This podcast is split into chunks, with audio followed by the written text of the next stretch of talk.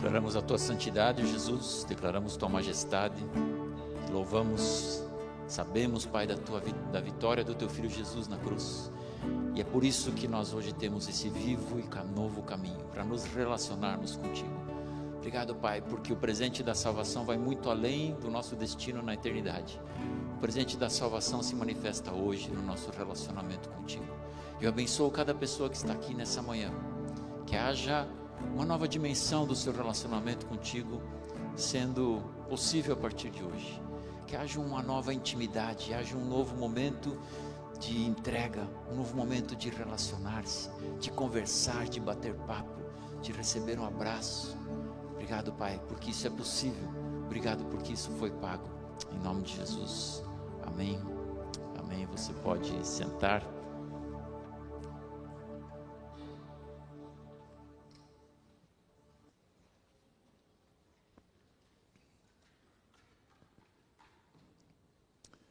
Muito bom podermos adorar a Deus. É muito bom podermos estar juntos, sendo ministrados uns pelos outros, abençoando uns aos outros. É, e é um privilégio nós podermos glorificar e honrar a esse grande Deus. Tem uma coisa que mexe com a vida do crente, tem que mexer. Eu acho que mexe. Se não mexer, tem alguma coisa errada, né? Quando a gente ouve um testemunho. É bom ouvir testemunho. É a, é, é a fé na prática. É a fé gerando fé. Porque quando eu ouço um testemunho, a minha fé aumenta. Porque eu falo, puxa, se foi possível ali, é possível aqui também. Se, isso, se Deus ainda está no ramo de fazer milagre aqui, Ele pode fazer aqui. E talvez a sua situação seja idêntica a um testemunho que você ouve e você fala assim: Deus faz um Ctrl C, Ctrl V aqui. Mas talvez tua situação é diferente, mas o poder é o mesmo.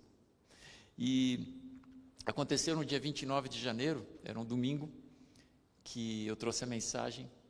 É, e antes da mensagem, a mensagem que estava preparada, a mensagem que foi estudada e tudo mais, mas antes da mensagem, durante o culto, é, eu tive uma, uma orientação, uma inspiração do Espírito para ministrar a vida de pessoas que estavam preocupadas com seu filho ou com seu neto com sua descendência. E antes de começar a mensagem, talvez alguns vão lembrar, outros não, é, eu ministrei sobre isso. E alguém veio falar comigo, falar: esse culto foi para mim, porque essa é a minha situação. E no final do culto, a mensagem foi sobre Deus está no controle de todas as coisas. Desde a criação do mundo, Deus sempre esteve no controle de todas as coisas. E no final do culto, nós desafiamos vocês a orarem uns pelos outros. É, e a Darcy, levanta a mão, Darcy. A Darcy, de alguma forma, depois, eu não sei como aconteceu, eles acabaram se juntando com a, com a Andresa e com a Bianca. E a Andresa e a Bianca oraram pela Anne, que não estava aqui. Mas hoje ela está. Bem aqui, Anne. Ela está aqui hoje com um milagre no colo. E ela vai contar como isso aconteceu.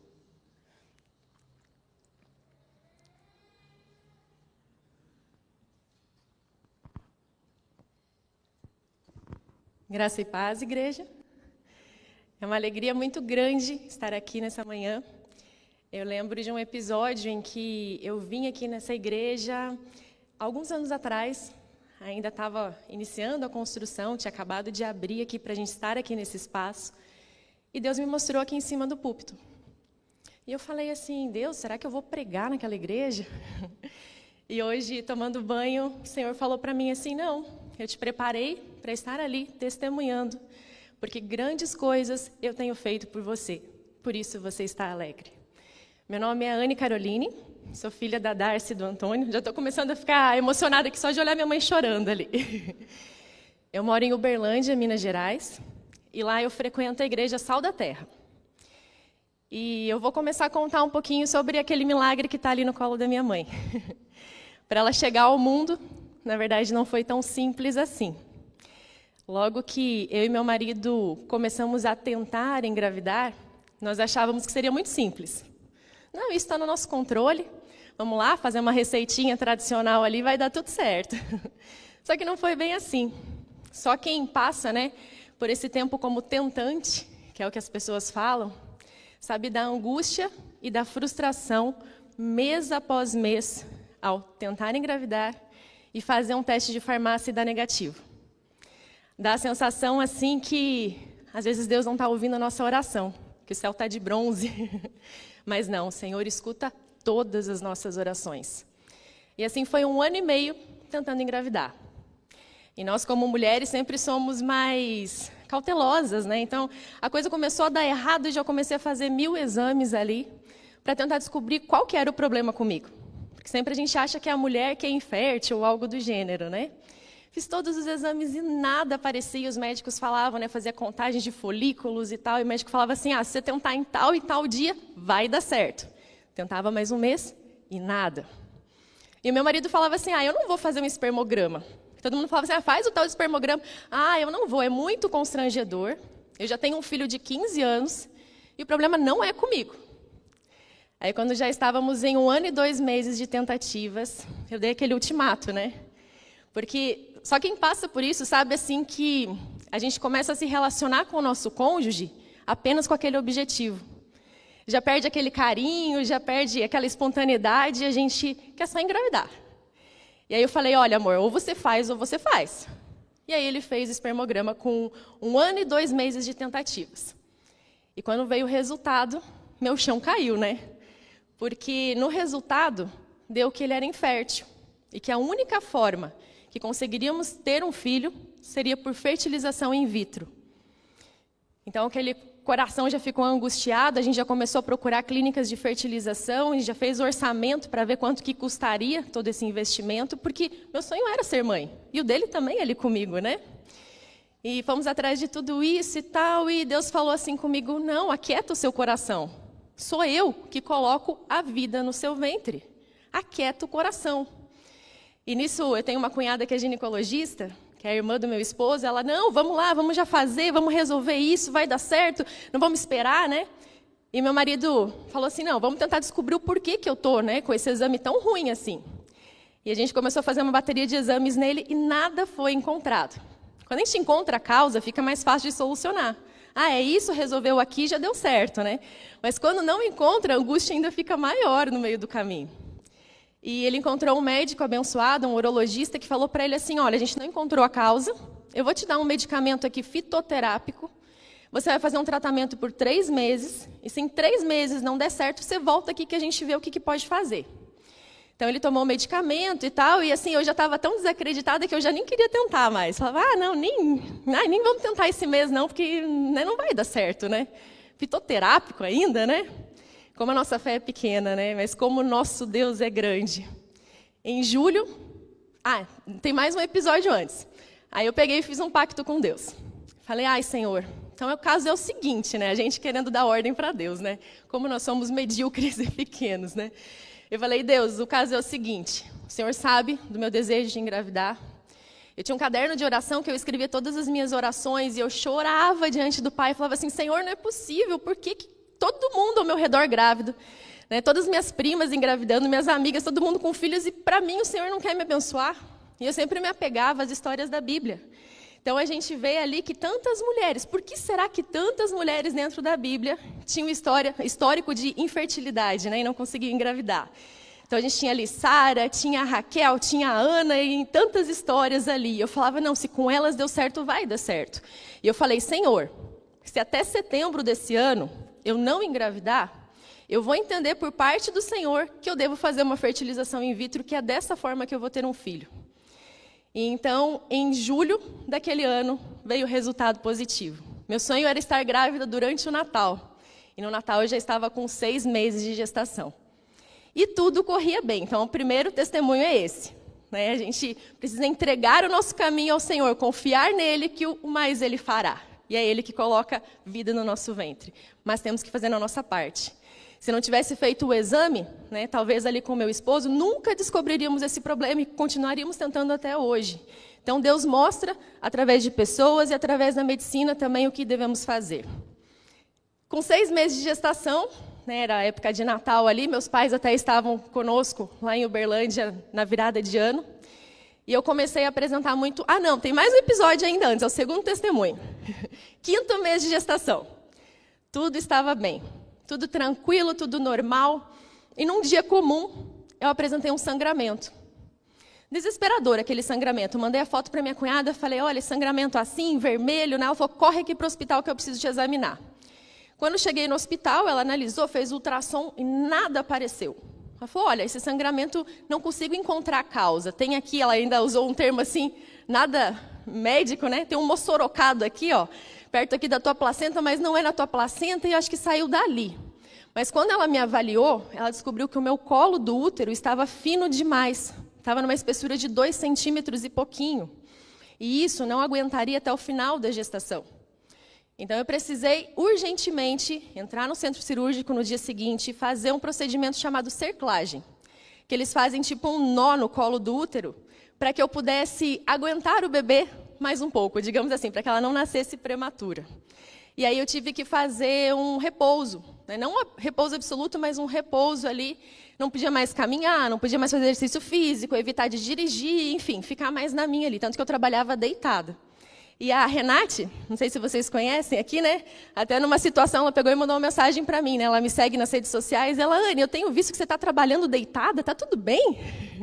E aí, na época, eu já contei para ela e ela já começou também a orar por mim. Foi uma bênção, assim, esse contato, né? Com ela e até hoje somos bem ligadas, assim, bem amigas. E, e, então isso aconteceu e eu percebi o cuidado de Deus nisso. Se eu não tivesse tido aquele sangramento, eu jamais descobriria que o meu colo do útero estava tão fino. E não tinha ligação com o colo do útero. Era um sangramento aleatório, que aconteceu uma vez, nunca mais aconteceu, estava tudo certo e não foi do colo do útero, porque o colo do útero não sangra. Então, assim, era um alerta do Senhor falando assim: olha, eu estou cuidando de você. Vamos segurar esse neném, vamos proteger, porque ela é escolhida minha. Está guardada, né? E aí, beleza, chegou o sexto mês de gestação, meus pais lá em Uberlândia e minha mãe super preocupada. Nossa, filha, você está muito inchada. Eu, eu engordei 20 quilos na minha gestação. E a maior parte disso era retenção de líquido. Por quê? Nos últimas semanas, ali antes da Liz nascer, eu apresentei pré-eclâmpsia. Então, a minha pressão começou a subir para que o meu corpo mandasse nutrientes para minha filha, para que ela não entrasse em sofrimento fetal, para que ela pudesse crescer e se desenvolver. E aí, certo dia, já era janeiro ali, eh, meu esposo estava com Covid, e nós já tínhamos separado as casas, eu não tinha vacinado. Então eu estava numa casa, ele estava numa outra, e eu fui fazer um ultrassom de rotina sozinha. Cheguei lá no hospital, minha cunhada fez ultrassom, tudo normal, e eu falei para ela assim: Jana, mede a minha pressão, por favor.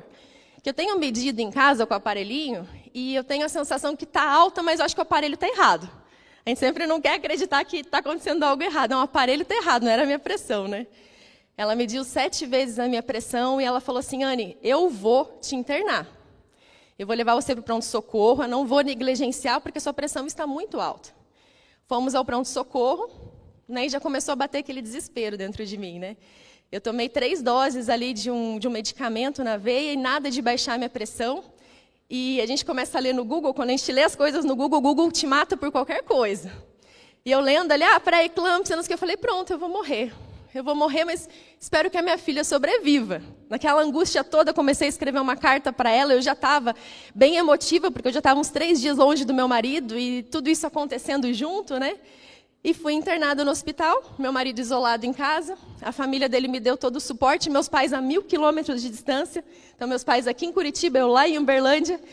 E tudo aquilo acontecendo, né? E dois dias depois do internamento, a Liz nasceu, com apenas 32 semanas ou seja, sete meses completos de gestação.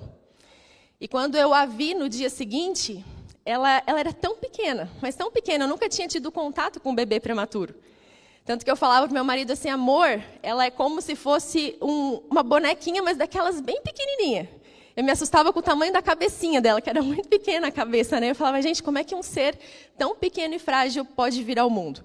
Ela tinha apenas 1,430 kg, e devido a algumas complicações que ela teve nos primeiros dias, ela teve que ficar mais de uma semana em jejum, só com uma alimentação parenteral na veia. E ela chegou a pesar 1,2 kg. Vocês devem estar vendo a foto dela ali, né? Ali é meu esposo, né? ali é ela na incubadora. Então ela era muito pequena e frágil. E assim, os dias na UTI, não sei se alguém aqui já passou por isso, não são fáceis. Eu passava 12 horas por dia com ela lá na UTI. E assim, os médicos não te dão uma previsão. Ninguém fala para você, ah, vai ficar tudo bem. É um dia após o outro. E era um dia de vitória, que ela ganhava um pezinho, dois, três dias que parece que descambava tudo, assim, que ela perdia peso, que ela vomitava, que ela passava mal, que ela precisava de oxigênio. Então aquilo era uma angústia muito grande. E o que, que me mantinha em pé? Eram três coisas. Uma delas era a amizade com as outras mães que estavam ali, a gente se fortalecia juntos. A outra delas era os testemunhos que eu procurava no YouTube. Eu fiquei procurando testemunho desde que ela nasceu para poder entender né, a vitória de outros bebês prematuros, né, como que funcionava e como que acontecia, para poder alimentar a minha esperança e também a da minha família. E a terceira, na verdade são quatro então, né? A terceira eram as orações dos irmãos que me sustentavam, porque tinha dias que eu saía daquele hospital sem forças para orar. Né? É muito estranho você ter um bebê que você está esperando ali por tanto tempo, e você ter alta no hospital, você ainda volta barriguda, inchada por causa da cesariana, e o bebê não está ali, não está na tua barriga e não está no teu colo. Então, assim, você fala, meu Deus, e agora, né? Que, que sentimento é esse? Cadê minha filha, né? Então, o que me mantinha também lá dentro daquela UTI, sabendo que tudo ia ficar bem, é porque eu tinha amigas ali dentro que começavam a louvar a Deus dentro da UTI. Daqui a pouco a gente via, já estava três, quatro mães agradecendo e louvando ao Senhor. E o Senhor habita nos louvores. Então, independente da situação que a gente passa, se está tudo bem, louve. Se está tudo mal, louve. O Senhor está nos louvores. E quando a gente louva, o mal vai embora. E todo pensamento negativo, tudo aquilo assim que o diabo tenta colocar nas nossas mentes, vai embora por meio do louvor. Então, em todo tempo, a gente ficava louvando. Tinha uma amiga cristã assim, e ela já tinha passado por uma situação parecida de gêmeos prematuros, e a gente ficava o tempo todo louvando e agradecendo o Senhor. E assim o Senhor cuidou e sustentou de cada detalhe. Foram 36 dias de UTI neonatal, 10% do ano, que ela passou ali, né, sendo tratada, sendo cuidada, e ela teve alta com menos de 2 quilos. Com 1,914 ela teve alta, no dia 26 de fevereiro fomos para casa, e com um mês de vida ela já estava com mais de 3 quilos. Graças a Deus, ao leite materno, ao cuidado da minha mãe, que ficava me dando tudo que era calórico para comer, amamentava o dia inteiro. E glória a Deus, deu tudo certo. Então eu quero glorificar o nome do Senhor, porque é Ele que cuida de cada detalhe. E se a gente acha que a gente tem o controle de qualquer coisa da nossa vida, a gente está muito enganado. Quando a gente entrega o nosso caminho ao Senhor, é Ele que cuida, é Ele que sustenta, é Ele que faz. Amém?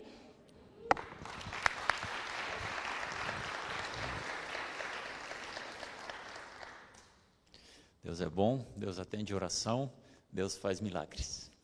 Deixe-me orar mais uma vez. Pai querido, obrigado pelo teu cuidado sobre cada um dos teus filhos. Obrigado por mais uma história que nos inspira e que nos motiva a confiar em Ti e a te sermos gratos. Obrigado, Deus, pela palavra, que ela nos inspira, que ela nos enche de fé e de esperança e que isso aconteça nesse momento agora, em nome de Jesus.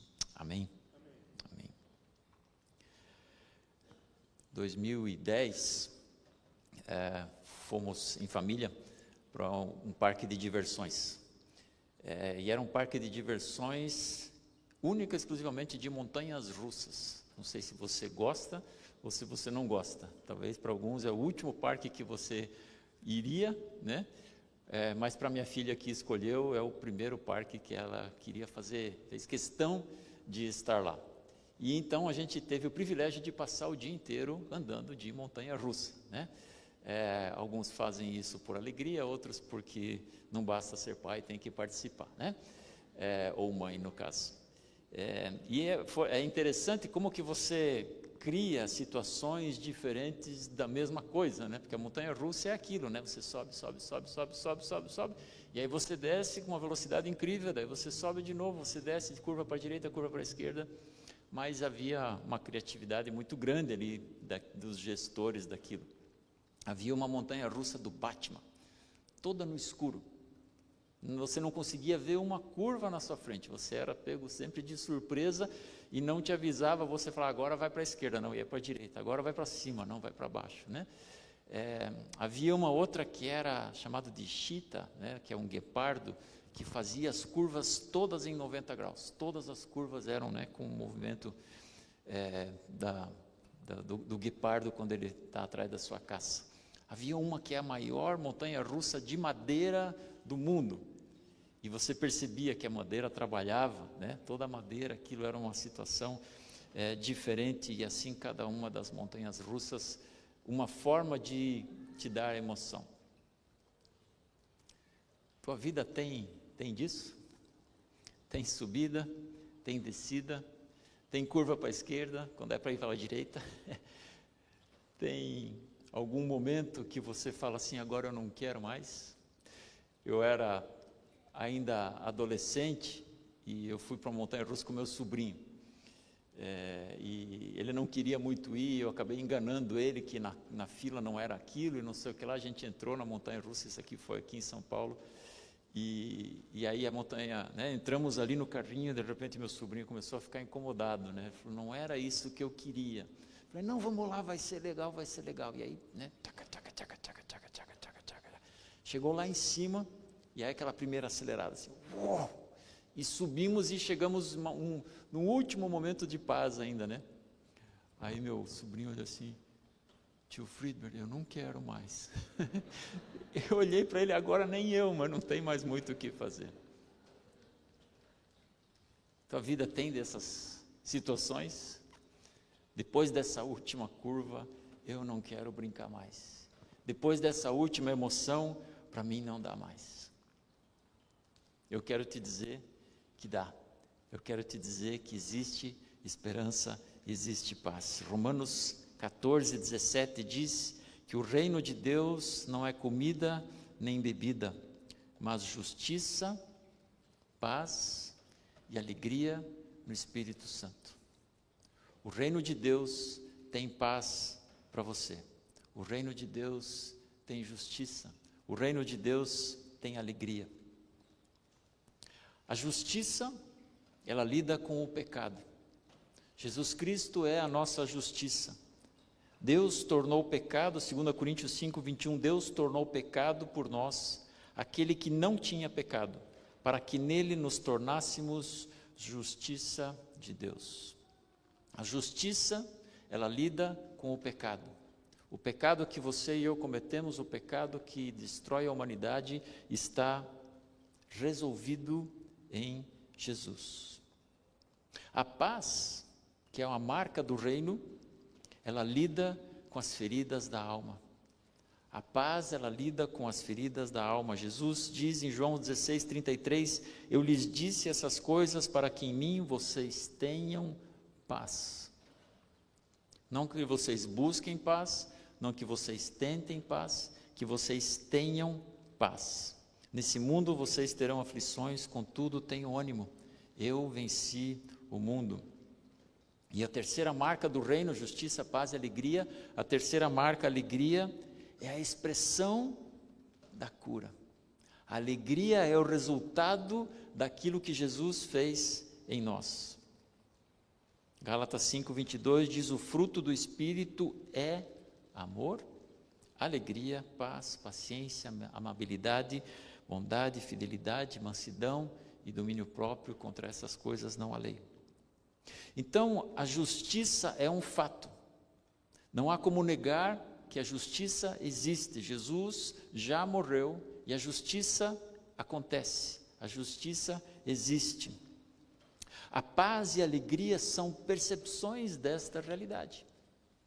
A paz como um resultado da justiça a alegria como um resultado da justiça. Percepções de uma realidade factual, uma realidade real. Mas o que acontece é que a nossa alma, ela é ferida. Nossa alma, ela é machucada. E essa alma tem dificuldade de experimentar dessa paz, tem dificuldade de experimentar dessa alegria. A ferida é para a alma, como o pecado é para o espírito. O pecado mata o espírito e Jesus, como a sua justiça ou como a nossa justiça, resolve o nosso problema do espírito, porque se o nosso espírito fosse ruim, se o nosso espírito ou enquanto o nosso espírito não é salvo, nós não temos comunhão com Deus. Então isso divide a humanidade entre os salvos e os não salvos os que têm o Espírito salvo e os que não têm o Espírito salvo, onde a justiça de Jesus já efetuou, já trabalhou, já exercitou, ou onde a justiça ainda não aconteceu. O Espírito está resolvido para aqueles que andam com Jesus. Porém, a alma, ela ainda sofre. A alma ainda está debaixo das consequências do pecado. E assim as feridas, as mágoas, os traumas são para a alma, como o pecado é para o espírito. Mas, nós vimos, a obra de Jesus é justiça, paz e alegria. Então Jesus resolveu o problema da justiça, mas não resolveu o problema da paz. Se nessas curvas que a vida faz eu não tenho paz, será que Jesus então não resolveu o problema? Na verdade, ele pagou. A obra de Jesus foi absolutamente completa.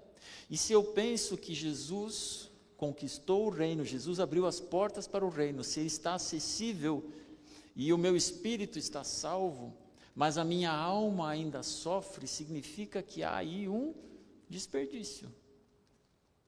É como algo que foi pago, algo que foi construído, algo que foi conquistado, e eu não não saco o cheque, eu não resgato, eu não me aproprio daquilo que já é uma realidade. A paz é uma realidade. E meu querido, você não foi desenhado para carregar feridas na alma. Você não foi feito para isso. Nós fomos desenhados à imagem e semelhança de, Deus, na sua perfeição. E lá no jardim do Éden não havia feridas na alma, não havia problemas de falta de paz. Então, não só é um desperdício que eu não desfrute dessa paz e dessa alegria, como é algo para o qual eu não fui desenhado. E sempre que você usa algo para fazer algo que ele não foi desenhado, alguma coisa está errada. Você usar uma faca para apertar parafuso. Não foi feito para isso. Não foi feito para isso. Um dia, alguns amigos de um paralítico tentaram trazer um paralítico para Jesus e Jesus estava num momento de alta popularidade e não tinha como chegar. Eles abriram um buraco no telhado, desceram e colocaram o paralítico ali na frente de Jesus. E Jesus olha para o paralítico e fala: Teus pecados estão. E o pessoal ficou maluco, né? Como assim? Quem é você para perdoar pecado? E ele fala assim: o que, que é mais fácil? Eu dizer, perdoar pecados ou levanta-te e anda? E eu imagino que os críticos dele devem ter respirado fundo, porque não foi o primeiro milagre que ele fez, né? ai, ai, ai, lá vem mais uma. E ele falou: para que o nome de Deus seja glorificado, levanta-te e anda. É uma coisa só: o perdão dos pecados e a consequência. A Bíblia diz que esse rapaz, ele não abriu a boca, ele só chegou lá através dos seus amigos, ele não tem uma palavra que ele tenha dito, um diálogo que ele tenha tido com Jesus, não, a Bíblia não fala isso, mas diz que ele saiu alegre, louvando a Deus. A cura física e a cura espiritual. Os teus pecados estão perdoados. É fácil falar. Levanta-te e anda com o mesmo poder, com a mesma a mesma chave, a mesma vitória de Jesus sobre a cura física nesse caso, sobre a cura da alma, sobre a cura do espírito. A obra de Jesus foi absolutamente completa para que você e eu experimentemos paz, justiça, primeiro a justiça, depois a paz e a alegria. E é um desperdício que você e eu não andemos nessa paz. Não está certo. Quando eu vivo fora dessa paz, e é uma paz em meio às mesmas curvas que a montanha russa faz, é uma paz em meio a tormentas, é uma paz em meio a dúvidas, uma paz em meio a enfermidades, uma paz em meio a uma situação que eu não tenho controle ou que não está como eu gostaria que estivesse. Alguns que são, estão andando com Jesus há mais tempo devem conhecer um livretinho que foi muito famoso nos anos 80, anos 90, chamado As Quatro Leis Espirituais. É, põe na tela aí, por favor. Talvez ajude a imagem do trenzinho. E, e, era um livretinho, foi muito usado, usei bastante, várias vezes para evangelizar, né, para apresentar às pessoas é, a salvação em Jesus. E nesse momento, em uma, uma das páginas do livretinho, fala assim: a locomotiva correrá com o vagão ou sem ele. Entretanto, seria inútil o vagão tentar puxar a locomotiva.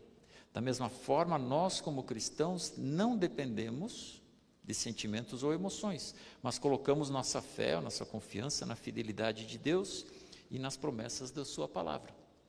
E eu concordo cada, com cada palavra que está escrito aqui. E a ideia dessa página era: se você entregou a sua vida a Jesus, alguns se emocionam, alguns choram, alguns riem, outros manifestam isso de alguma forma e outros aparentemente não manifestam nenhuma emoção. E, esse, e essa página estava lá para dizer que você não precisa se preocupar. Talvez a salvação em Jesus, o momento da tua conversão, não tenha gerado alguma emoção. E como eu disse, eu concordo com isso. Mas, pensamentos assim também nos fizeram, de certa forma, ignorar as nossas emoções. E nós somos seres emocionais, as nossas emoções existem.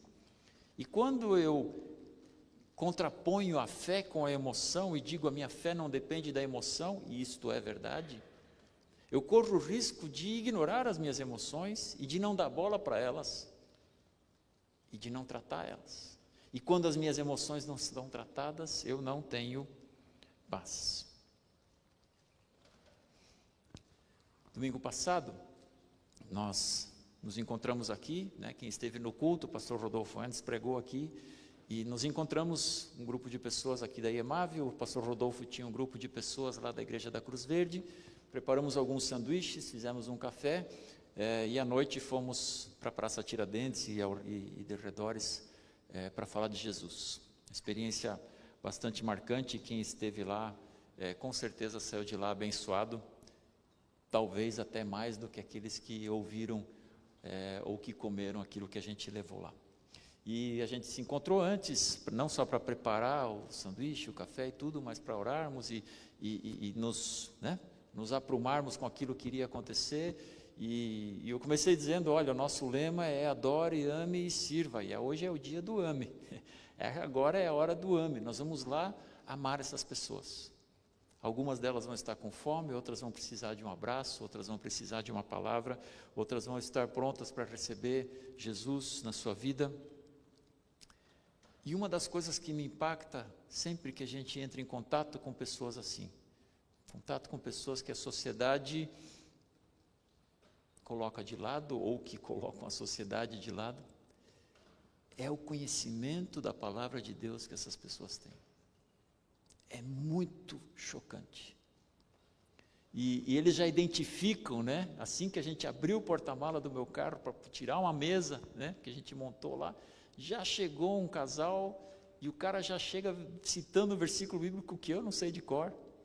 Né? Versículo de Hebreus lá, acho que ele citou. Eu conheço o versículo, mas enfim, e, irmãos, isso aqui é muito bom que vocês estão fazendo. O cara estava para lá de Bagdá, a gente falava antigamente, né? Sabendo versículos de cor, sabendo o que a gente estava fazendo, elogiando, porque isso aqui é para o Senhor, o que vocês estão fazendo, é o reino, não sei o que lá. E a noite inteira, as pessoas com quem eu conversei, Todas conheciam a palavra de Deus. Todas sabiam versículos, cantavam músicas. Eu servia na igreja, eu tocava no louvor. O que, é que essas pessoas estão fazendo numa condição dessa? E aí você conversa e ouve as suas histórias. Apanhando do marido, amizades ruins, frustrações, traições, não curadas.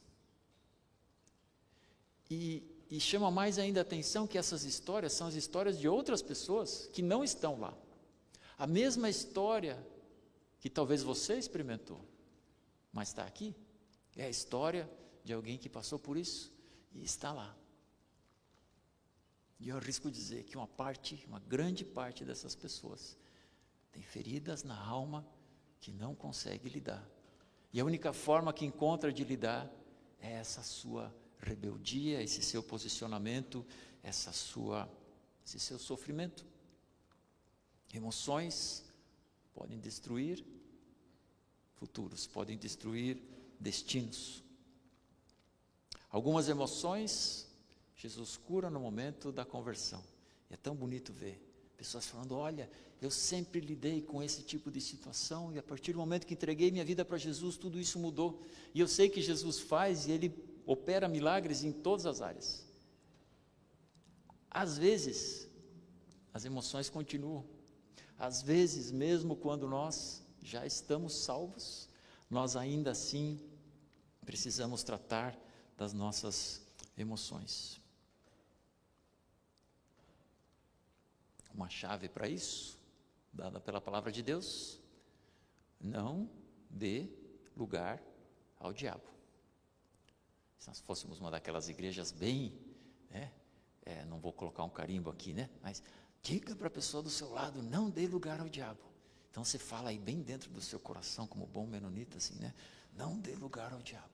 Não dê lugar ao diabo. Tiago 1,19. Ah, meus amados irmãos, tenham isso em mente. Sejam todos prontos para ouvir, tardios para falar, tardios para irar-se, pois a ira do homem não produz a justiça de Deus.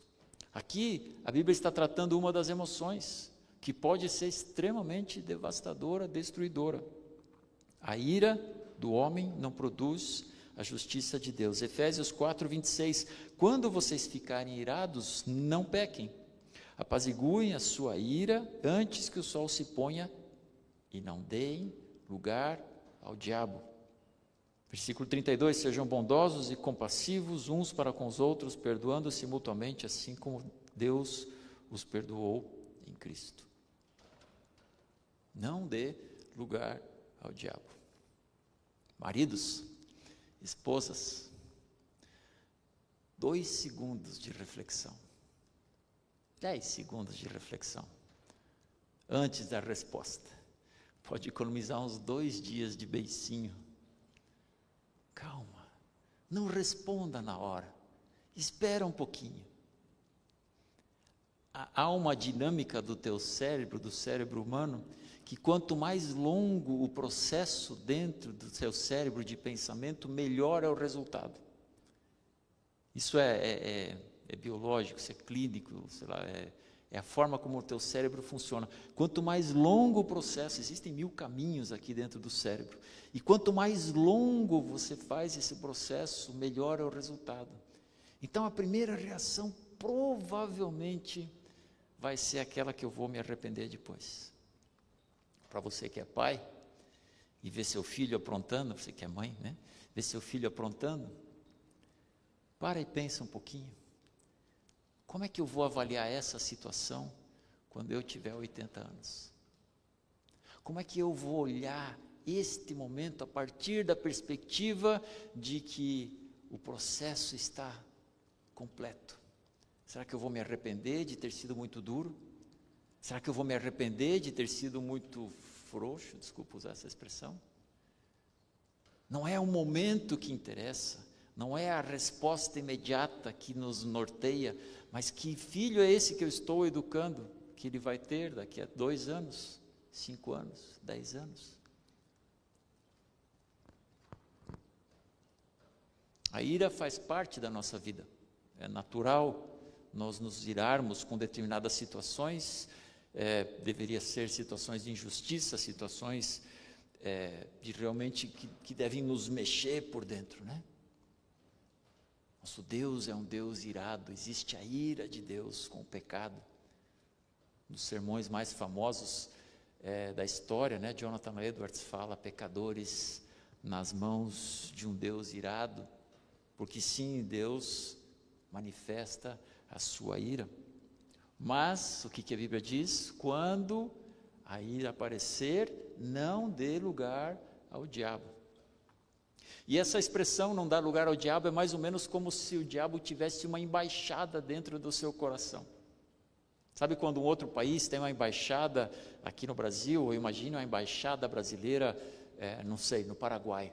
Há uma embaixada brasileira no Paraguai que representa os interesses do Brasil lá em Assunção, que defende o Brasil, que ajuda os brasileiros, é, enfim, toda essa dinâmica da embaixada. É como se, quando eu dou lugar ao diabo, eu abro para ele um espacinho no meu coração, da minha alma, e o diabo ele tem ali a sua base de trabalhar. Ah, agora sim. Agora tem um escritório, uma mesa, um telefone, internet. Não dê lugar ao diabo. E e o inimigo, ele tem algumas características, e se tem alguma virtude, se é que eu posso dizer assim, é que ele é consistente. O jeito, o modus operandi dele é mais ou menos o mesmo. E o diabo, né, para facilitar um pouquinho, né, começa com a letra D, ele divide. Quando a gente dá espaço para o diabo, há divisão. Essa é uma das obras do diabo. A outra coisa que ele faz também com D, ele distrai. Vocês já me ouviram falar isso outras vezes? A igreja não pode ser destruída, porque há uma promessa de Jesus a respeito disso, mas nós corremos às vezes o risco de sermos distraídos. E o inimigo ele divide, o inimigo ele distrai, e o inimigo desacredita. Não, isso aí, não, não foi isso que ele fez com a serpente? Através da serpente? Será mesmo? Deus falou que vocês vão morrer? Será? Não, acho que não. Então, a embaixada ou o espaço que nós damos para o inimigo, ele divide, ele distrai, ele desacredita, e esses são os frutos da ira. Há uma ira que é absolutamente inaceitável, uma ira que se transforma em violência, violência física, abuso verbal, abuso físico, absolutamente intolerável. E parece ser algo tão distante da realidade de alguns, quando na vida de outros faz parte do dia a dia. E se você está de um lado dessa agressão, ou se você está do outro lado dessa agressão, isso tem que acabar já. Não foi nenhuma, nem duas vezes que eu fui chamado porque houve uma agressão, marido batendo em esposa. E uma delas, o marido me ligou. Pastor, socorro. Eu fiz uma coisa que eu estou aterrorizado com o que eu fiz. Vem aqui. Falei, isso acaba aqui, isso acaba agora. Esposa me dá teu telefone. O que aconteceu? Eu falei, não, me dá teu telefone. Salvei lá o meu número. Falei, a próxima vez que esse cara levantar a mão para você, você me liga e eu te levo na delegacia. Inaceitável, absolutamente inaceitável. Este resultado da ira não pode acontecer. O que, que eu faço quando a ira vem? O que, que eu faço quando a coisa começa a aparecer? Não dê nomes. Ah, você é muito nervosinha. Já tentou? Você está de mau humor hoje? Se não estava, vai estar. Provavelmente já estava e piorou, né? Não, porque você é covarde. Não dê nomes para as pessoas. Controle o seu tom de voz. 90% da ofensa está no tom de voz e não nas palavras que a gente escolhe para falar. Não faça histórico. Ah, porque você nunca. Porque você sempre. Falo isso para os noivos, né? Nunca diga nunca, sempre evite o sempre. O momento para resolver é esse agora. Não faça um histórico, principalmente, principalmente se aquilo já foi resolvido e perdoado. Está perdoado? Está perdoado. Não se fala mais nisso. Ah, mas você fez, lembra aquela vez? Ué, a gente já não tinha resolvido? Né? Não faça histórico. Cônjuges, jamais ameace com divórcio. Jamais ameace com divórcio. Não use este argumento. Versículo 31 diz: livre-se de todo, livre-se de tudo que contribui nesse processo. Sejam gentis com todos. De novo, cônjuges. É estranho ver um homem sendo gentil com seu fornecedor, com seu cliente, com seu amigo no futebol, e quando vai interagir com a esposa, grosseria. Esposas, sendo simpáticas com todo mundo, mas quando vai falar, não é porque esse aí, sejam gentis com todos.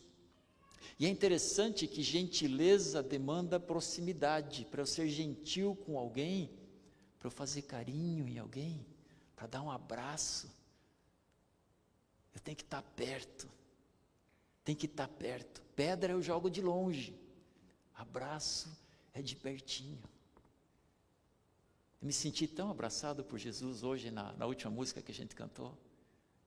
Estava pensando sobre o relacionamento e, e não sei o que, que é relacionamento para você. Talvez é um abraço, talvez é sentar e tomar um café, talvez entrar no carro e fazer uma viagem. O que, que você, a pessoa com quem você se, as pessoas com, que, com as quais você se relaciona, sentar no chão e brincar, jogar bola.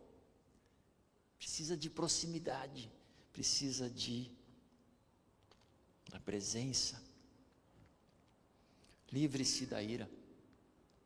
Salmo 139 tem uma passagem muito famosa e conhecida que fala: Sonda-me, ó Deus, e vê se há em mim um caminho impuro. Você tem coragem de, nesse momento na sua alma, falar: Deus, olha aqui, tem alguma emoção dessas que está dando lugar ao diabo? Talvez a ira não seja seu maior problema, talvez seja o medo. Talvez seja o orgulho. Não, eu posso. E quando eu não posso, o orgulho fica ferido eu fico de mal comigo mesmo. Ter razão é tão importante assim numa discussão, porque eu tenho razão. Às vezes a discussão é mais inútil de todas, a mais pouco produtiva na dinâmica, mas eu vou provar que o certo sou eu. O que, que eu faço agora? Pastor, o que, que eu faço com isso tudo? Eu quero te dar três dicas. A primeira delas é que você reconheça as suas feridas. Sabe por quê? Porque a ira vem de feridas, a mágoa vem de feridas, o medo vem de feridas, e eu preciso reconhecê-las. Talvez Deus deixou algumas depois da sua conversão. Talvez até você criou feridas novas depois da conversão. Isaías 53, 4 diz: Certamente Ele tomou sobre si as nossas enfermidades, levou sobre si as nossas doenças. Contudo, nós o consideramos castigado por Deus, atingido e afligido. Está pago. É desperdício eu não andar em paz. Já foi feito. Essa é uma profecia de Isaías falando de Jesus no passado, algo que ele conquistou na cruz, você e eu vivemos por lado de cada cruz, já está pago. Reconheça essas feridas. Talvez é algo específico, algo que alguém falou, algo que alguém fez, ou uma ausência de algo que alguém não falou e devia ter dito, uma ausência. Você conhece a sua história. Agora eu queria te convidar a lembrar dessa experiência, voltar nessa realidade, que talvez é de ontem, talvez é de 1900 e pouco, e experimentar Jesus levando isso. Ainda em Isaías, diz ele foi transpassado por causa das nossas transgressões. Ele foi esmagado por causa das nossas iniquidades. O castigo que nos trouxe a paz estava sobre ele e pelas suas feridas nós fomos curados. Pelas feridas de Jesus nós fomos curados. Lembre-se, você não foi feito para carregar essa, esse peso, você não está desenhado para carregar isso, ou seja, você está gastando energia espiritual, energia da sua alma, às vezes até energia física, porque isso afeta o nosso físico, carregando coisas que já estão pagas que já está resolvido. E é tão gostoso, e eu tenho visto como pessoas podem ser libertas quando a gente convida elas a fecharem o olho e lembrarem daquela violência, daquela mágoa. Onde é que estava Jesus nessa hora? Talvez você não viu ele naquele momento. Talvez você não percebeu ele lá naquele momento, mas a Bíblia diz que ele foi transpassado por aquilo, ele foi esmagado. Aquilo ele carregou. Não era para você carregar. Eu não tenho costas, eu não tenho ombro para carregar os meus pecados. E por último, receba o perdão e a libertação. Talvez tenha a ver com algo que você fez de errado e precisa ser perdoado. Talvez eu precise pedir perdão por ter tentado carregar isso por tanto tempo e não era meu. E Jesus olhando para mim fala: Frida, por que, que você, em vez de fazer o que eu te chamei para fazer, você fica gastando a tua energia carregando tudo isso? Aceite a sua jornada. Aceite a sua cura. Como eu disse, Deus está no ramo de fazer milagres ainda. Deus ainda está fazendo milagres. E pode ser que você seja liberto disso hoje. Pode ser que isso que aconteceu ontem possa ser resolvido hoje. O que aconteceu há anos atrás possa ser resolvido hoje. Como pode ser que hoje você possa dar o primeiro passo de uma maratona, de um processo, de um caminho. Mas ela não começa se você não der o primeiro passo. E eu quero te convidar, eu quero te desafiar, eu quero te estimular e falar: vale a pena, faça isso, vai ser bom. Imagine que você está andando num carro ou num caminhão extremamente carregado e você precisa chegar no destino e de repente aquela carga é retirada você está mais livre, você tem mais disposição, seu, sua motivação para acordar de manhã é outra, sua motivação para interagir com as pessoas, a sua reação às suas próprias falhas é outra, é muito mais leve. Você foi desenhado para andar assim, para andar leve, não para andar pesado. Deus quer que você viva em paz.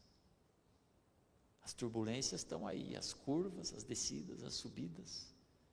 Às vezes é no escuro, às vezes é de madeira. Mas Deus quer que você viva em paz. Nosso Deus, não à toa, a tua palavra chama teu filho de príncipe da paz. Não à toa, o teu reino é um reino de paz.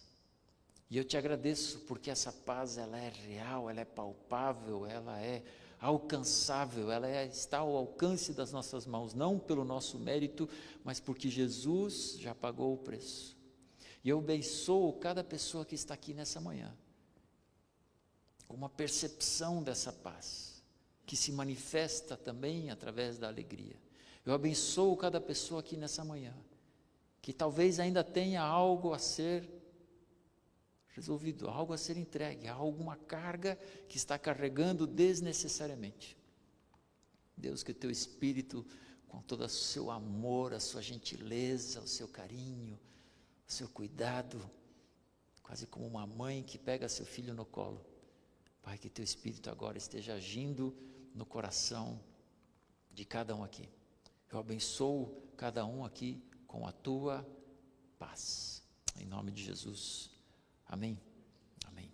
Obrigado, Samuel, por favor.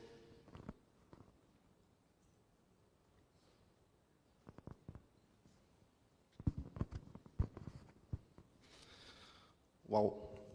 Glória a Deus. Quem aqui recebeu a palavra do pastor hoje vai sair diferente de como entrou aqui hoje? A gente se reúne todo dia, aqui de manhã, todo domingo de manhã, e a gente ora pelo culto, para as pessoas que vão chegar aqui, para elas chegarem em segurança. Né? E uma palavra que Deus trouxe para nós essa semana foi: né, ninguém que vier nesse culto hoje vai sair do mesmo jeito que entrou. Né? Então, eu desafio você, que se você está saindo do mesmo jeito que você entrou, se você não conseguiu receber de Deus aquilo que veio buscar, converse com o pastor depois. Não deixe, não saia hoje né, sem receber algo de Deus.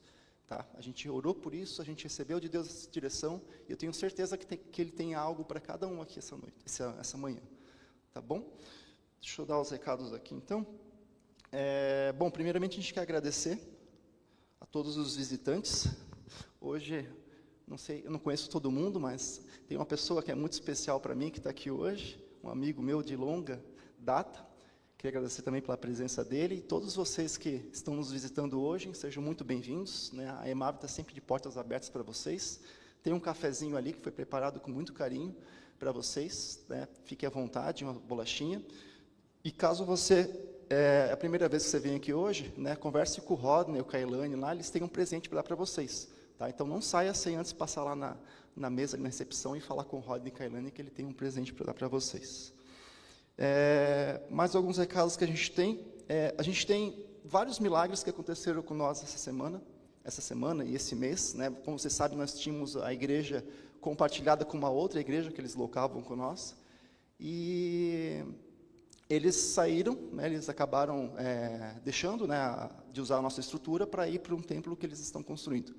E com isso, né, eles levaram vários equipamentos que eram deles. Né, então, é, o som, muita, muitas coisas eram deles, a parte de transmissão, câmeras, e assim vai. E com isso a gente foi passando por um mês ali, né, se preocupando, e como é que a gente vai repor, como é que a gente vai colocar. Né, e o que eu trago para vocês hoje é que Deus é maravilhoso, Ele continua fazendo milagres, como o pastor falou, e todos os equipamentos de transmissão, é, de projeção, de som, é, a iluminação ainda não, mas vai ser em breve, é, já foram colocados por Deus aqui nesse lugar. Hoje a gente conseguiu ter duas câmeras, a gente consegue ter transmissão pela internet com, a, com qualidade igual e até melhor do que a gente tinha antes. Né? Isso tudo num curto espaço de tempo. Né? E a gente percebe assim a fidelidade e o cuidado que Deus tem com essa casa, com a igreja dele, com a obra que a gente está né, trabalhando para construir aqui, tem tanta coisa para ser feita ainda. Né? E a gente tem tudo isso já é, colocado hoje, sendo utilizado, né? então, glória a Deus por isso. Né? Vocês também que participam, que colaboram, que participam dos desafios. Né? A gente teve um desafio agora na, no último mês, que é para a construção dos nossos banheiros, a continuação e as outras obras aqui da frente né, foi completado, conseguimos levantar todo o dinheiro, né, e dia 10 começa né, a, a, obra, dia 20 começa a obra já ali da, do banheiro. Só que né, a gente tem muitos desafios, né, né tem muita coisa para ser construída, e agora nós temos o nosso telão. Né, o telão é da, da igreja que saiu, né, então eles deram para nós o prazo até junho, julho ali, de manter o telão, e depois eles vão remover, ou a gente teria a opção de comprar esse telão deles, né, ou comprar um novo, ou recolocar, né, e a gente vai começar a fazer agora uma campanha né, direcionada para o telão. Tá? Ele está custando hoje, na faixa, mais ou menos de 123 mil reais. Esse telão aqui, usado, ele vai ser um pouco mais barato, né, mas um novo é nessa faixa. E a gente vai começar agora a trabalhar em prol disso. Né? É muito bom chegar aqui, conseguir ver as letras nitidamente, funcionar, uma imagem colorida, uma imagem bem é, vistosa ali, né? Então a ideia é que a gente coloque o telão aí no próximo mês e a gente vai colocar uma meta de até agosto conseguir levantar né, esse dinheiro, essa, essa contribuição, para que a gente consiga comprar esse telão. Tá bom? Os depósitos podem ser feitos na conta da EMAV mesmo, que o, o na obra da imagem, né, na conta da obra, né, que tem ali. A gente vai mandar um recado para vocês via WhatsApp nossas mídias sociais também, né, que vão vão está sendo mandado pelo WhatsApp. Então, vocês, a gente passa as orientações lá para vocês, tá? É, e a gente também tem nosso momento de generosidade, né? então fique à vontade, caso você queira pegar, tem um envelope ali, tem o nosso Pix, que está sendo projetado ali, né? caso queira contribuir, o dízimos, as ofertas, né? então sinta-se à vontade e bem tranquilos com relação a isso. Uh, deixa eu ver o que mais. Nós temos é, o Atoto, dia 1 dia 1 do 6, que vai ser uma banda que é lá da... O, Uganda. Eles estarão aqui pela segunda vez, já eles vieram antes da pandemia, e é um show muito legal. É, é uma comunidade da Uganda que eles têm só crianças que são órfãos, né, carentes, e eles vêm e apresentam o show para aqui no Brasil, em alguns locais, e a IMAV é um, é um deles.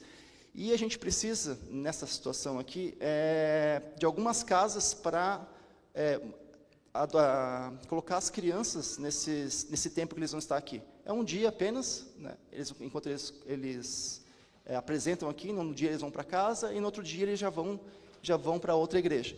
Então, naquela noite ali, a gente precisaria de algumas casas que tivessem disponibilidade para pegar uma ou duas crianças, né? Tem toda uma orientação, eles passam o que, que as, as crianças podem comer, o que, que elas não podem comer, é, como é, que horas que eles devem dormir, tudo, tudo, tudo orientado, tudo bem organizado.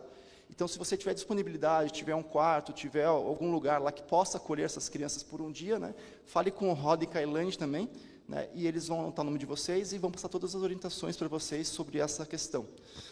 É, o que mais que a gente tem? E aí, nossa agenda da semana é normal, né? Então, a gente tem na, na segunda-feira é, agulhas em ação, né? Se vocês chegaram no começo do culto, elas estão precisando de doação de lãs, né? De lãs. Então, se você tiver também é, linhas e lãs lá e puder doar, né? Pode entrar em contato com a Elaine ou na segunda-feira vir aqui no Agulhas em Ação e entregar diretamente para elas. E acho que não tem mais avisos. Tem o Café dos Homens na sexta-feira, às 8 horas, 7 horas da manhã, com o senhor Jairo aqui. Se eu não desse recado, ele vai me pegar. É, na quarta-feira, essa quarta-feira agora a gente não vai ter hermenotim, que é no sábado, né? E acho que era isso. E a reunião de oração, desculpa, na quarta-feira também, às 19 horas. É, venham, é muito bênção. Né? Quem está organizando isso é a, a Jaque, a Jaque e a Elf. Né? Então venham, é muito legal. E é importantíssima essa, essa reunião, ela intercede por nós, ela intercede por cada pessoa aqui dessa igreja, pela, pelos cultos. Então é, é bem bacana. Eu acho que é isto. Amém. Vamos nos colocar de pé, vamos orar então para a gente poder finalizar o culto. Glória a Deus.